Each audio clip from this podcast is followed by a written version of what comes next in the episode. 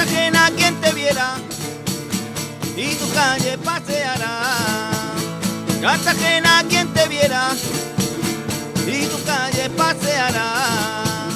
Y fuera Santo Domingo. Y ahora en Onda Regional, en el programa Mi Maleta de Viaje, vamos a recuperar esas coplas de los últimos siglos. Bueno, mejor que nosotros lo vamos a hacer con Tomás García y con Paco Frutos. Buenas noches. Muy buenas noches. Eh, comentarnos este proyecto en el que os habéis embarcado, que de hecho pues mañana podremos ver un aperitivo en, el huerto este del, del Palmeral.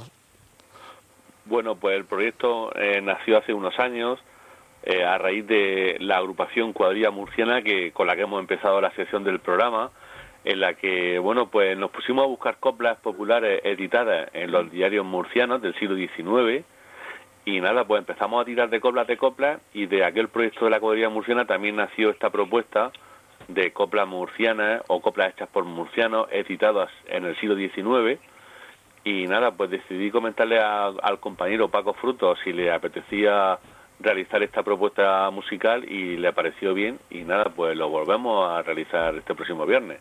¿Y cuántas coplas habéis encontrado entonces? Pues bastante, hay muchísimas coplas, pero hemos querido hacer una selección muy concreta, también acorde a, a los estilos musicales en los que Paco se desenvuelve muy bien cantando, como es el flamenco y la música popular de Murcia. Eh, ¿Qué temas se tratan en las coplas? Venga, Paco. Paco. Rebeca, ¿qué Hola. tal? Buenas noches. Muy buenas noches. Eh, bueno, eh, los temas, eh, la verdad es que el, el que hace el contenido de la letra y el que y el que indaga y el que encuentra letra es Tomás. Entonces, él conoce mejor que nadie cuáles son los temas, pero son los temas, eh, en definitiva, de los que se hablaba en los siglos XVIII y XIX. O sea, de, de lo que se hablaba entonces, de las durezas de entonces, de las tragedias de entonces, pues son los temas que aparecen en las letras. ¿Y hay alguna similitud con los problemas que tenemos hoy en día? ¿Cómo lo veis vosotros? Pues sí, desgraciadamente hay coplas dedicadas a- al hambre, a la falta de alimentos, eh, provocados en algunas ocasiones por catástrofes naturales como la riada y en este caso pues podemos hablar desgraciadamente de lo que de la pandemia que estamos viviendo y de las de las famosas colas del hambre que se está diciendo, ¿no? Eh, son temas también de amor, temas de desamor que están presentes también en nuestros días. Y luego, desgraciadamente, aunque no nos gusta cantarlas, pero alguna vez que otra sí recitarlas para que la gente lo sepa, pues el machismo y los problemas que hay de, de violencia o de, o de coplas muy burras cantadas por hombres hacia las mujeres. Ese tipo de cosas, como dices, no te gusta tratarlas, pero a lo mejor sí que ponerlas de relieve como ejemplo de lo que no se debe hacer, ¿no? Efectivamente, efectivamente. Entonces, ¿habéis conseguido grabar algunas de esas coplas o son para las representaciones que hacéis en directo, para las actuaciones en directo? son para las representaciones en directo porque es un es un pequeño proyecto eh, trabajado y preparado con, entusiasmo pero no para llevarlo a disco de momento simplemente pues bueno hemos, nos hemos juntado dos compañeros amantes de la música tradicional de Murcia y yo toco un poquito la guitarra y el laúd y Paco pues toca la guitarra y, interpreta de forma magistral todas las coplas él, él es el que lleva el peso podríamos decir de de la, de la muestra porque su voz es la protagonista. Realmente eh, lo protagonista de, de esta pequeña audición sonora es la voz y la letra. Y Paco, ¿qué sientes cuando estás cantando esas letras de esa época, pero que quizá algunas sí que las podemos considerar un poco actuales, algunas de ellas? Pues realmente siento que estamos refrescando y desenterrando letras que, que son muy antiguas y que merecen la pena. Quiero hacer un guiño a Tomás, que me dice que yo soy realmente el que lleva el peso.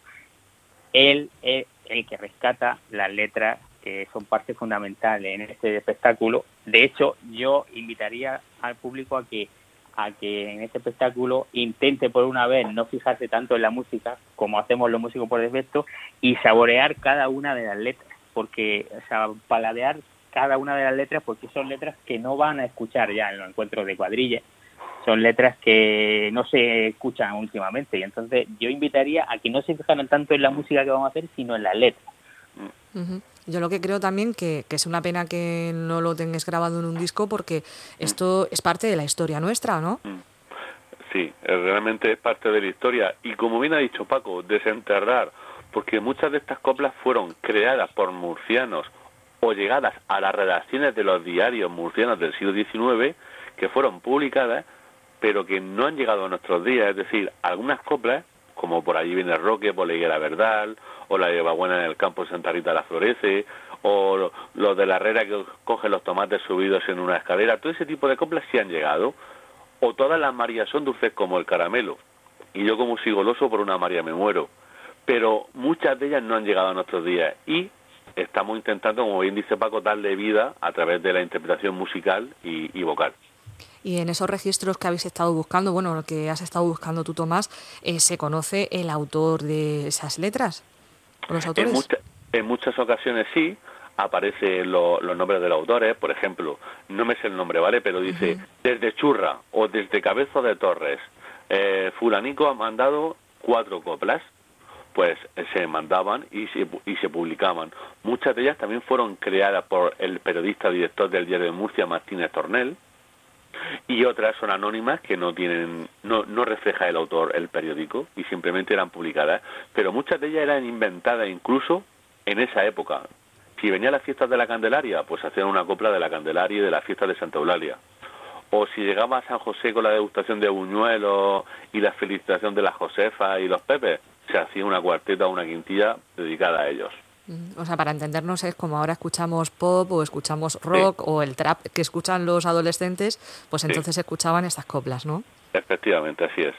Pues quería preguntaros, eh, si quieres, Paco, coméntame cómo ha sido también este flujo de trabajo entre vosotros, porque se ve una sintonía muy buena. Sí, bueno, yo, la verdad es que yo soy un entregado a todo lo que me, me proponga tomar aparte de que nos conocemos desde hace años de la cuadrilla de, Patiño, eh, últimamente hemos tenido mucho más contacto por el conservatorio y bueno, musicalmente estamos mucho más unidos. Entonces, eh, eh, bueno, aprovechando que hemos estado estudiando flamenco en el Conservatorio de Cartagena, pues le hacemos un guiño, le hacemos un guiño también a muchos estilos que hemos practicado y que nos gusta tocar y cantar, como son la malagueña flamenca, la minera flamenca, la taranta, la alegría. Y todo esto lo fusionamos un poco con una base de pues de parranda murciana, de, peretas, de jotas, de malagueñas, son estilos todos, eh, tanto en flamenco como en, folclore, que nos gustan a los dos. Y, como nos caemos bien, nos vemos mucho e incluso acabamos comiéndonos pasteles en la puerta de la iglesia de la ñora, pues, aprovechamos y, y es como una excusa para montar un espectáculo. Es como una reunión de amigos, vamos.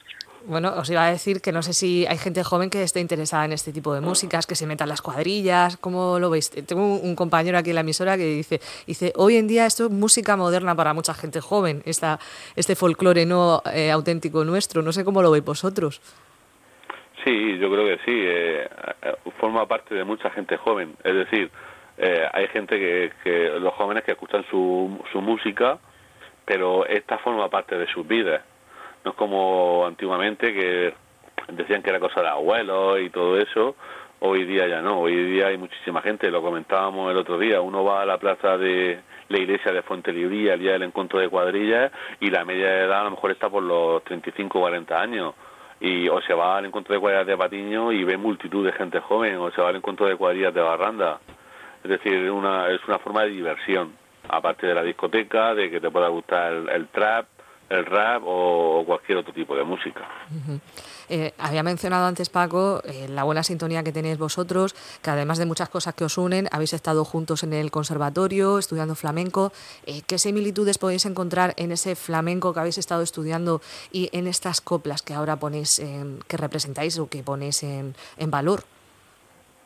Sí, pues similitudes. Bueno, de, de hecho, yo considero que la base, la base de lo que se canta, por ejemplo, en flamenco, muchas de las cosas que se cantan ahora en flamenco, que se escuchan en el Festival de, Cante de, las Minas de la Unión, por ejemplo, salen de un cante básico folclórico primario que se hacía aquí en la región, en Cartagena, en el campo de Cartagena, en Murcia. O sea que la base de, la taranta, la base de la minera, la base de la malagueña, viene de unos cantes básicos que se hacían eh, desde el pueblo, desde, la, desde las reuniones de los pueblos, como pues eso, como las pantas de verdiales, como las cuadrillas. Entonces eso fue evolucionando fue evolucionando en técnica, eh, acudieron los virtuosos del cante y se evolucionó al flamenco. Entonces, digamos que más que una similitud hay una evolución natural desde el folclore hasta el flamenco. O sea, que para mí me suena todo muy parecido, ¿eh? O sea, por eso me gustan todos los estilos. Y yo creo que por eso hay mucha gente joven acercándose al folclore, porque, porque el folclore es muy atractivo musicalmente, igual que lo es el flamenco, que tiene mucha aceptación ahora. A lo mejor antes se veía como algo más popular y ahora hoy en día como hay también una mezcla que lo que era la música de élite anteriormente está también popularizada, pues ya está también todo unido, ¿no? Está hay un mestizaje, ¿no? Sí, efectivamente. Eh, quería preguntaros cuál es el futuro que le veis al folclore, ya no solo en el, desde el punto de vista musical, sino también pues me viene a la mente el tema del baile, el tema de las costumbres, ¿cómo lo veis vosotros? las comidas. Bueno, yo, yo eh, creo que bien, eh, dentro de lo que cabe, bien, eh, estamos en un momento aceptable, importante, venimos de, de, haber pasado unos años, unas décadas de los 80 hacia atrás bastante complicadas, donde se produjo, como bien sabemos todos, el éxodo rural de las pedanías y de las aldeas a, a los núcleos de población más importantes, y eso supuso eh, la ruptura casi al, al 90% de todos los rituales, de todas las las agrupaciones musicales, cuadrillas, auroros, troveros, y desde los 80 a nuestros días, pues hemos ido evolucionando poco a poco. Y en los últimos años, pues tenemos una muy buena salud. Hay campanas de auroros que se han vuelto a recuperar y siguen funcionando, ya ha habido relevo generacional. Hay grupos troveros en Cartagena, en La Unión, en la Huerta de Murcia. Hay nuevas cuadrillas que están reapareciendo y proyectos musicales como este que estamos mostrando eh, estos próximos días. Bueno, lo importante por lo que decís es ese relevo generacional también, ¿no? Para que puedan seguir estas tradiciones. Si os parece, os voy a despedir, pero con una música que tenemos aquí preparada, que nos ha preparado Andrés, una malagueña, me dice.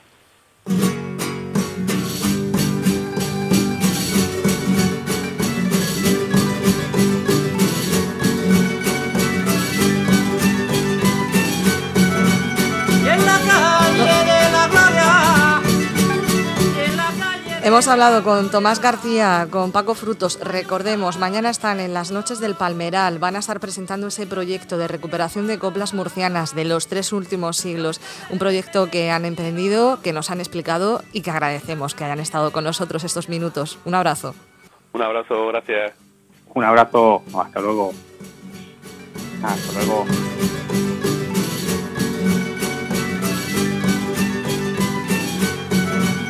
en la calle.